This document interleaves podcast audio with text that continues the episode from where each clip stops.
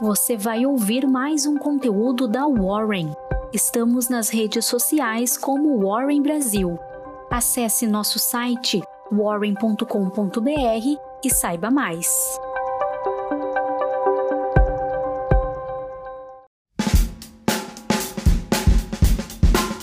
Olá, bom dia! Começando agora a nossa Warren Call dessa terça-feira, dia 4 de maio. Meu nome é Iago, eu sou o analista de investimentos aqui da Warren e sou eu quem irá guiar vocês pela nossa Morning Call. Hoje falaremos sobre a agenda do mercado, assim como o fechamento dele na segunda-feira. E nas terças-feiras trazemos um especial aí sobre commodities.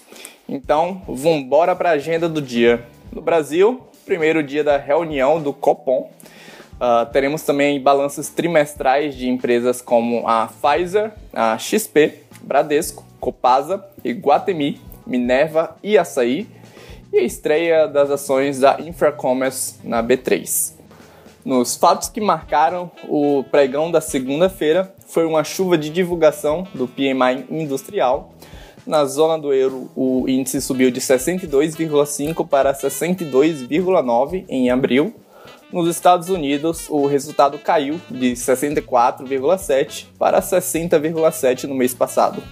E aqui no Brasil, a expansão industrial também perdeu força, caindo aí de 52,8 para 52,3.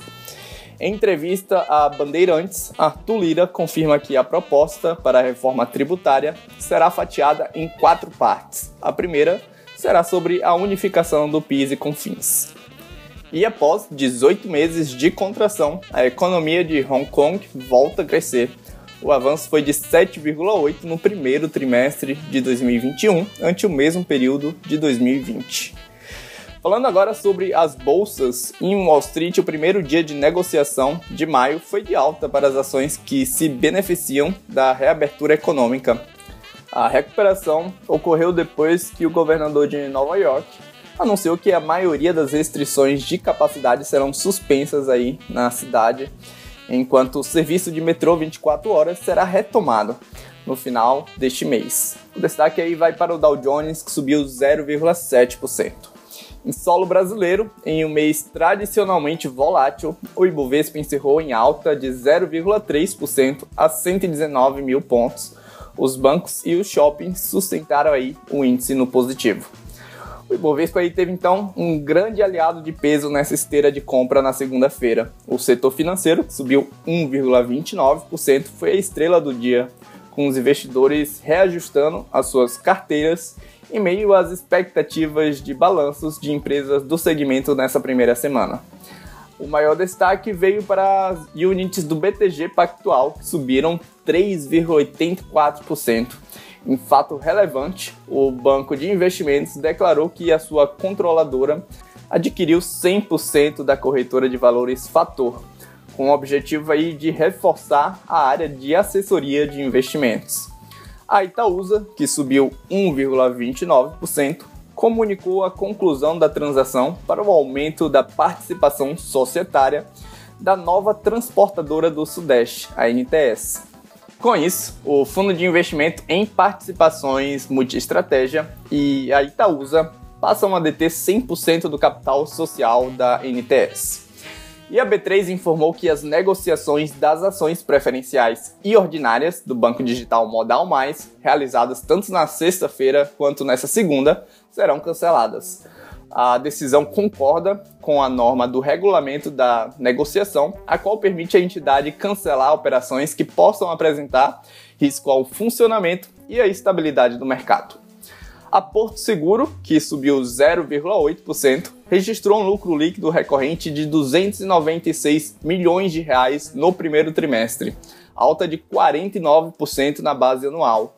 Em termos de faturamento, todas as áreas de atuação do grupo apresentaram crescimento na comparação com o mesmo período de 2020. E a BB Seguridade também divulgou seus números no trimestre. A BB que caiu aí 0,27%. Com um lucro líquido ajustado de 977 milhões de reais, a cifra tem uma elevação aí de 10,7% ante o mesmo período de 2020. E a Qualicorp aprovou o pagamento de 279 milhões de reais em dividendos complementares.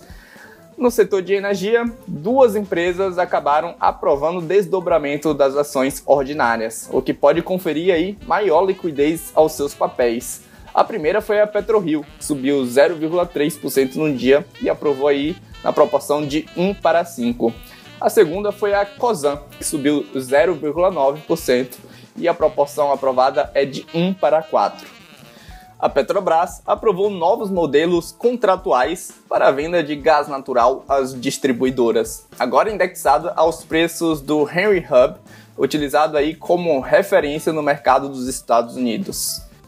Falando agora um pouco sobre as elétricas, a AS Brasil anunciou a conclusão de aquisição de complexos eólicos em Mato Grosso e em Santos. AS Brasil que subiu aí 9,5% nessa segunda-feira e o conselho da Eletrobras aprovou a nomeação do Rodrigo Limp como diretor-presidente da companhia. E ainda sobre esse estatal, a BR Distribuidora anunciou que foi concluído o pagamento da dívida pela Eletrobras. E por último, mas não menos importante, falando sobre saneamento, líder das perdas no dia, a Sabesp informou ao mercado que não se consorciou com a Iguá em leilão da SEDAI que aconteceu na última sexta-feira a Sabesp despencou aí 6,5%. No mercado de Bovespa futuro, o índice com vencimento de junho para 2021 encerrou em alta aí de 0,4% a 119.525 pontos. O aumento de casos de coronavírus na Índia, que registrou aí 400 mil casos no último sábado, andou pesando bastante sobre as preocupações de diminuição da demanda de petróleo. A pesquisa da Reuters também acabou pressionando aí as cotações por grande parte dessa sessão da segunda-feira dos contratos de petróleo.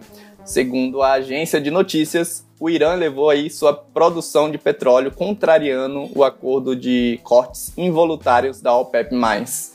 No entanto, aí, no final do dia, os contratos reverteram e acabaram encerrando levemente no positivo. No final de semana, Charlie Munger, vice-presidente aí da Berkshire Hathaway, avaliou o Bitcoin como repugnante e contrária aos interesses da civilização. Não gosto de uma moeda que é tão útil para sequestradores e criminosos, afirmou aí Munger. No entanto, sabemos que o ceticismo quanto ao Bitcoin não é nenhuma novidade para os dois líderes da Berkshire o Bitcoin segue na esteira de recuperação a 312 mil reais. E o dólar iniciou o mês em queda ante o real, embora tenha perdido força na reta final dos negócios. A moeda norte-americana encerrou o dia cotado a R$ 5,42. O índice DXY, que mede a variação da moeda norte-americana em relação a seis divisas fortes, fechou em queda de 0,34%. É isso, pessoal. Agora estamos 100% atualizados para mais um dia aí nesse pregão. Um ótimo dia, uma ótima terça-feira a todos e até amanhã na próxima Warren Call. Até lá.